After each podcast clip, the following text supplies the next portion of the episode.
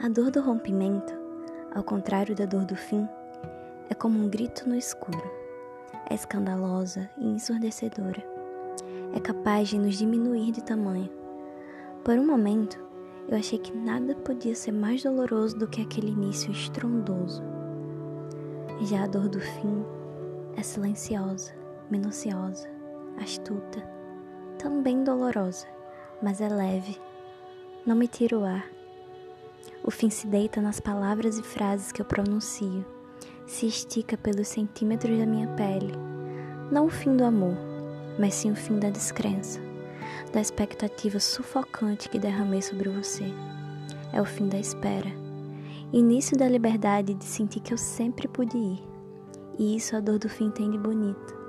Ela soa firme e audaz, ainda que esteja apenas sussurrando, e me lembra que, mesmo te amando, preciso viver.